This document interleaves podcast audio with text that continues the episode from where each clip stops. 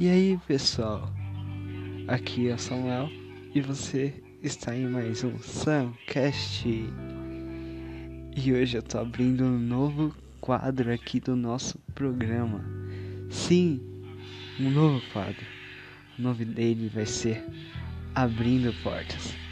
Eu quero trazer oportunidades para todos aqueles que eu acho que as merecem aqueles que eu consigo ver que vão ter um futuro brilhante daqui para frente em tudo que eles fizeram.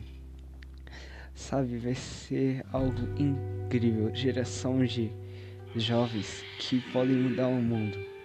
E essas pessoas que eu quero apresentar para vocês.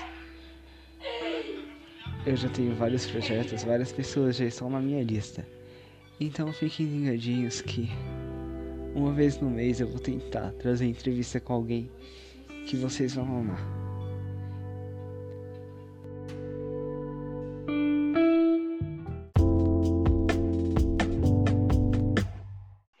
E a pessoa dessa semana é uma grande amiga minha que vem lá do Mato Grosso, na cidade de Feliz Natal. Pode vir, Bianca! Oi, gente! Tudo bem contigo, Bianca? Tudo. Me diz aí como tá o tempo aí na sua cidade.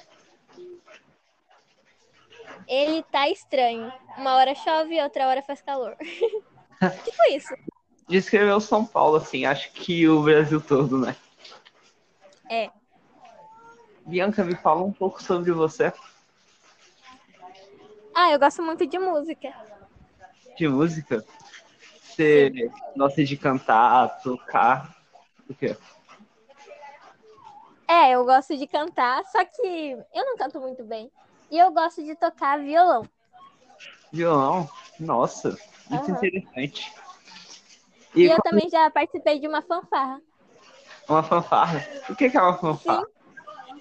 Fanfarra é uma banda que, tipo, são tambores e tem também flauta, saxofone, sabe? Tudo junto. Aí tem as pessoas que dançam, as balizas.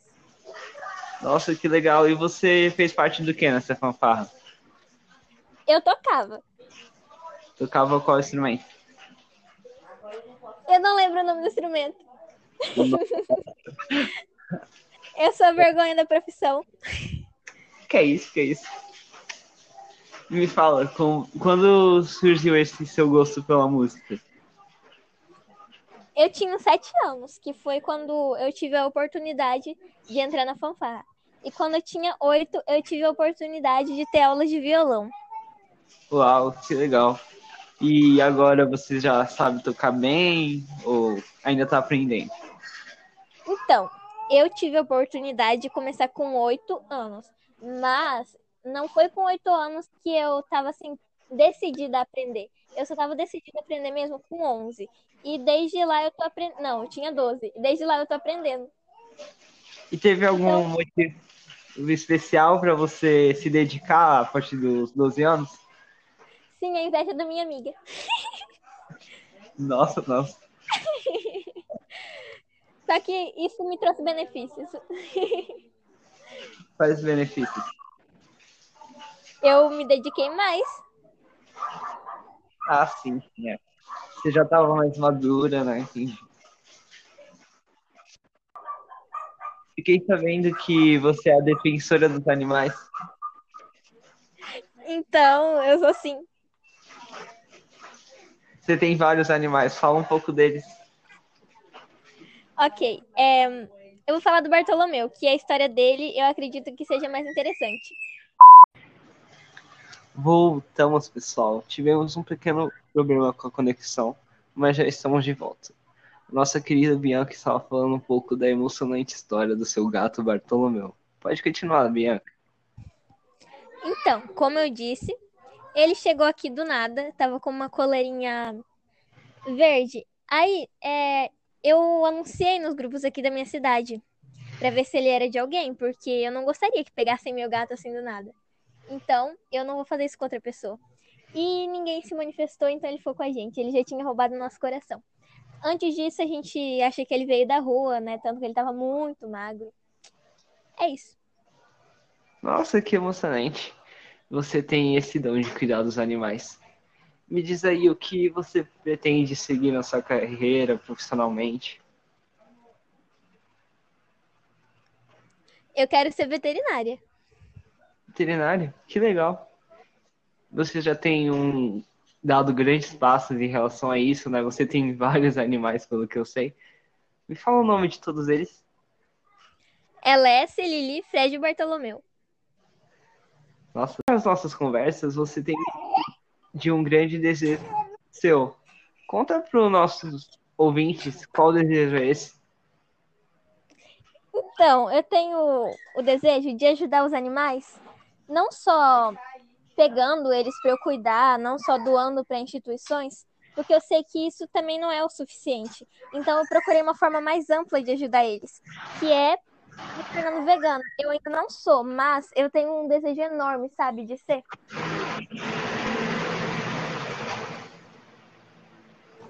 Que legal, legal. Isso é muito interessante. Agora me conta um pouco sobre como é morar em Feliz Natal. Eu acho que os nossos ouvintes não conhecem muito a cidade. Fala um pouco sobre ela.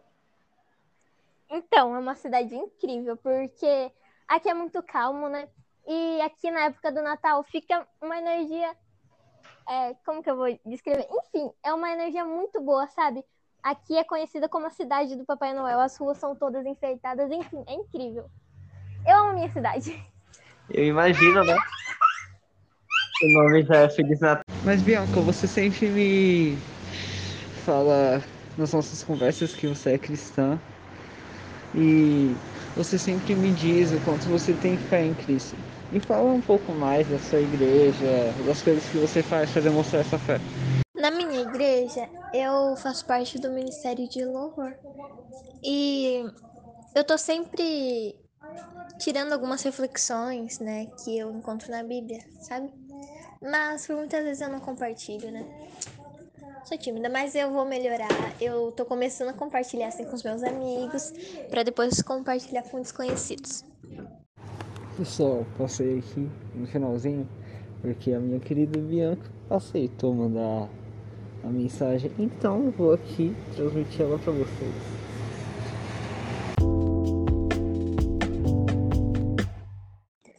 Ok, Jesus veio para morrer por nós.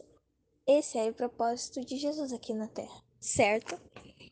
E é, a partir de um tempo, ele começou a anunciar para os discípulos dele qual era o propósito nessa Terra: que ele devia sofrer e depois de é, sofrer, morrer e depois de três dias ressuscitar. Mas Pedro foi lá na melhor das intenções para repreender Jesus. Mas Jesus tinha que cumprir, era a missão dele. Então Jesus diz: Saia da minha frente, Satanás. Você é uma pedra no meu caminho para fazer com que eu tropece, pois está pensando como um ser humano pensa e não como Deus pensa. E você percebe que Jesus ele não disse sai da minha frente, da minha frente, Pedro. Ele disse sai da minha frente, Satanás. Então, é, a reflexão, né, que tem por trás disso que eu vi é que nós sempre somos movidos por um espírito maior. Nós somos seres espirituais.